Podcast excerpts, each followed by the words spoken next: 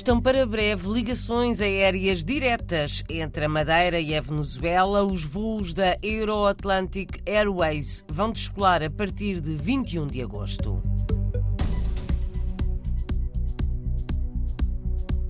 O ensino de português continua a alargar-se no mundo, vai chegar brevemente à Colômbia Britânica, no Canadá e à Coreia do Sul.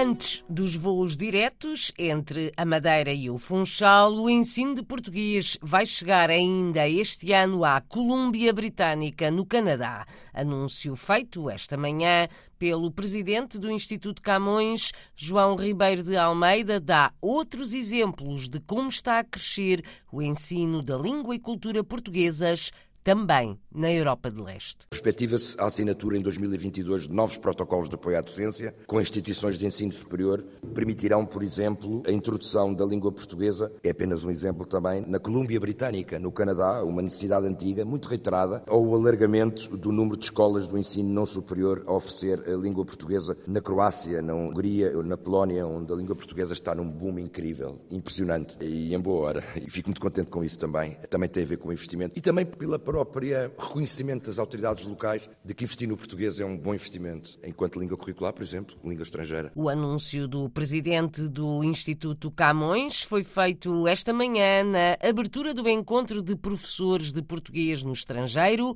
esta terça-feira em Lisboa. Atualmente são mais de 320 os professores do Camões que ensinam português nos ensinos básico e secundário em 17 países, mas os protocolos do Instituto apoiam o ensino de português em 70 países. No ensino superior, há leitores de português em mais de 40 nações. A Coreia do Sul vai ser a próxima. A abertura do novo leitorado, que posso já dizer que vai acontecer resultante da visita do Sr. Estado de Estado dos Negócios Estrangeiros e Cooperação à República da Coreia, Coreia do Sul, que permitirá reforçar a presença da língua portuguesa na Ásia. O crescimento do ensino da língua e cultura portuguesas na Ásia e não só, o presidente do Camões anuncia novas cátedras de estudos portugueses na Europa e em África. O objetivo é consolidar a rede de ensino de português no estrangeiro.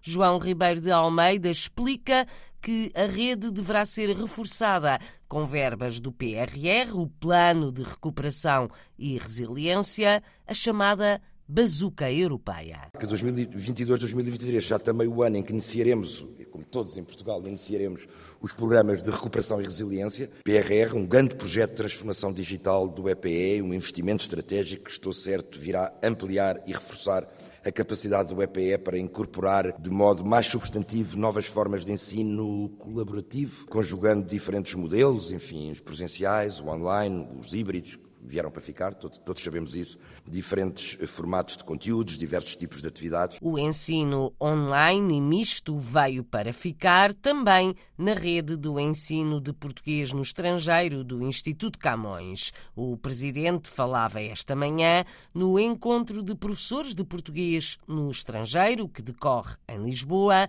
À plateia João Ribeiro de Almeida lançou o desafio. Como melhor colocarmos a, a, língua, a cultura e a cidadania no âmbito do EPE, de modo a também melhor podermos uh, cumprir aqueles que são os seus propósitos uh, estratégicos. Uma reflexão que, tendo uh, o ensino dirigido às nossas comunidades um enfoque próprio e complexo, mas também para todos aqueles que passam a integrar a língua portuguesa nos saberes com que exercem a sua cidadania. Declarações do presidente do Instituto Camões, hoje em Lisboa, no sétimo encontro de professores de português no estrangeiro. São mais de 320 para os ensinos básico e secundário, ao serviço do Camões.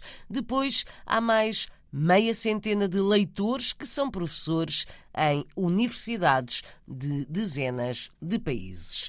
Daqui a instantes apresentamos o encontro da diáspora madeirense, vai acontecer no Funchal depois de amanhã. Para já, novos voos. A Euro-Atlantic Airways vai passar a fazer voos diretos entre o Funchal e Caracas, na Venezuela. A operação deverá começar a 21 de agosto. A novidade foi hoje avançada pelo Diário de Notícias da Madeira e confirmada por Paulo Cafofo, secretário de Estado das Comunidades Portuguesas. É uma facilidade ser o voo com, com Caracas. É uma ideia é serem voos quinzenais, mas poderão ser semanais eh, nas épocas de maior fluxo. Isto vai possibilitar, claro, uma maior proximidade da nossa comunidade com a região. O secretário de Estado das Comunidades lembra que este é um pedido antigo da comunidade madeirense na Venezuela, que Paulo Cafofo visitou recentemente. Acha que também se vão abrir novas oportunidades de negócios com ligações aéreas diretas. Eu acho que abrem-se aqui algumas oportunidades, particularmente oportunidades em termos eh, de investimentos, de incrementar investimentos dos nossos luso-descendentes aqui na Madeira, mas também no sentido inverso, eh, porque poderão aqui entrar empresas portuguesas na Venezuela e também eh, poderemos ter produtos regionais, nacionais, mas digo particularmente regionais, que poderão ser exportados até porque, eh, pela dimensão da nossa comunidade, eh, há ali eh, oportunidades de negócio que podem ser aproveitadas. A ligação aérea direta Funchal-Caracas deverá começar a 21 de agosto e deverá ser quinzenal, um pedido antigo da grande comunidade madeirense na Venezuela. A TAP retomou o mês passado as ligações aéreas com o país, mas entre Lisboa e a capital venezuelana.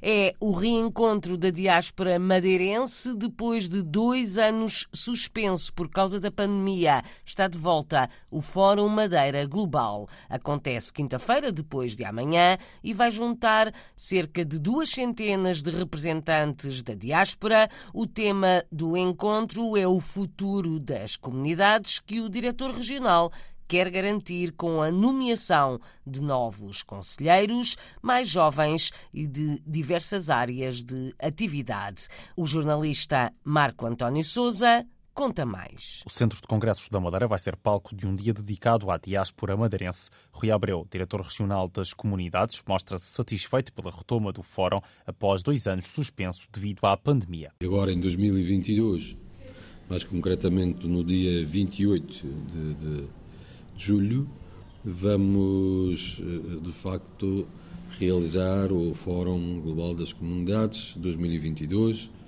eh, e, portanto, retomar este grande encontro das nossas comunidades e dos nossos representantes. A grande maioria dos 23 conselheiros da diáspora vai estar presente. Para Rui Abreu, o evento é também uma oportunidade de conhecer os novos conselheiros. Depois da nomeação dos conselheiros, onde eh, até mais de 50% continuou, mas depois houve algumas mudanças, como é natural, algumas até forçadas, devido à morte do Sr. Carlos Freitas, por exemplo, de Londres, e outros professores de saúde também.